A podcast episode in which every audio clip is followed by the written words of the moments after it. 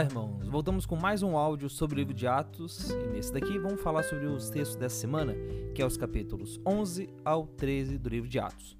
Bom, vamos lá. O que, que aconteceu antes que nos trouxe até esses capítulos? Uh, vocês viram no áudio que o Daniel mandou na semana passada que Paulo se converteu a caminho de Damasco. Paulo estava indo ali para o norte de Israel, viu a Jesus ali e acabou se convertendo. Uma outra coisa importante que aconteceu foi a pregação de Pedro lá em Cesareia, onde o Espírito Santo caiu sobre os irmãos lá. E é justamente a ver com isso que começa o capítulo 11, que é Pedro voltando para Jerusalém e dando relatório para os irmãos do que aconteceu em Cesareia. Vejam, isso é importante porque, se vocês lembrarem, Pedro, antes de ir para Cesareia, Deus mostrou para ele aquela visão falando, mostrando animais impuros, impuros para a lei, e dizendo para Pedro comer, e Pedro dizendo: Não, não vou fazer isso. E Deus dizendo: Não considere impuro o que Deus considerou puro. Vendo o contexto ali, Deus não está simplesmente falando para Pedro que agora ele pode comer porco, mas ele está falando para Pedro que ele não deveria considerar os não-judeus impuros. E ele chegando em Cesareia, encontrou Cornélio, encontrou outros gentios, pregou o evangelho para eles e Deus pôs o selo de aprovação dizendo que aceitava eles como parte do povo, colocando o Espírito Santo no pessoal lá da casa de Cornélio. E esse foi o sinal que até o pessoal ali, ali em Jerusalém, no capítulo 11, considera como sinal de que Deus estava agindo. O capítulo continua dizendo que os irmãos espalhados pela perseguição de Estevão chegaram a várias cidades ali para o norte de Israel e uma igreja se formou em Antioquia. Lá o evangelho foi pregado para os gentios, uma boa parte dos seguidores, e os seguidores de Jesus passaram a ser vistos como um grupo à parte dos judeus e foram chamados de cristãos. Quem foi cuidar dessa comunidade foi Barnabé, ele foi enviado por Jerusalém lá para cuidar de Antioquia e quando ele viu a situação lá, foi buscar Paulo em Tarso para ajudar ele no ministério.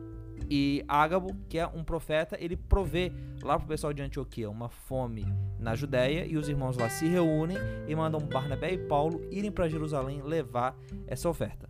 E aí a gente começa o capítulo 12 com a morte de Tiago, irmão de João, e a prisão de Pedro, sendo que depois Deus livra ele da prisão e Herodes Agripa, que é o rei que motivou essa perseguição, ele acaba morto por Deus por aceitar a glória divina.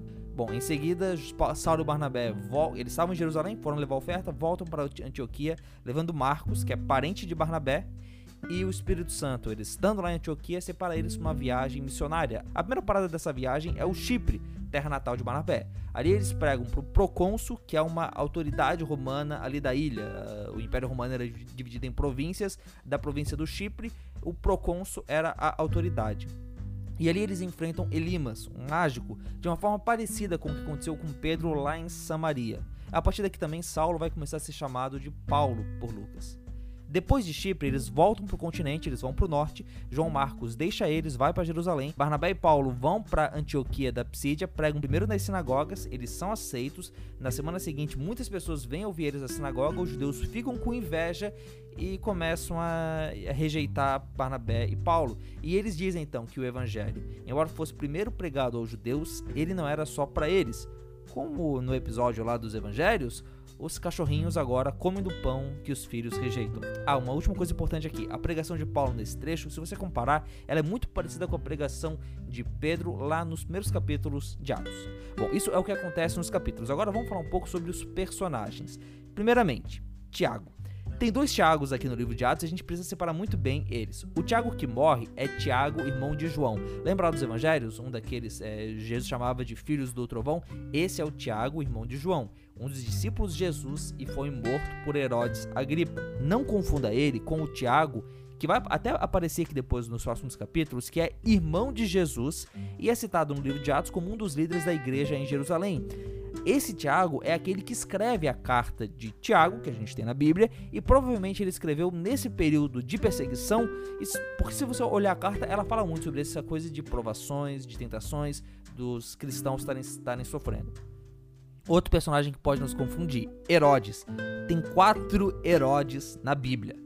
O primeiro é o Herodes o Grande, aquele lá do nascimento de Jesus que quis matar todas as crianças. O segundo é o Herodes Antipas, aquele que matou João Batista e que ouviu Jesus no julgamento. O terceiro é o Herodes Agripa I.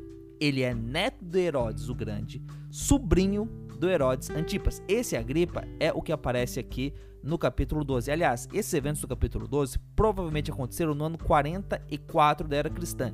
Ou seja, eles aconteceram quase 10, 15 anos depois do Pentecostes. E vai ter mais um Herodes ainda aparecendo no livro de Atos, lá no final, que é o Herodes Agripa II, filho do Herodes Agripa I, e que escutou a defesa de Paulo lá diante de Festo.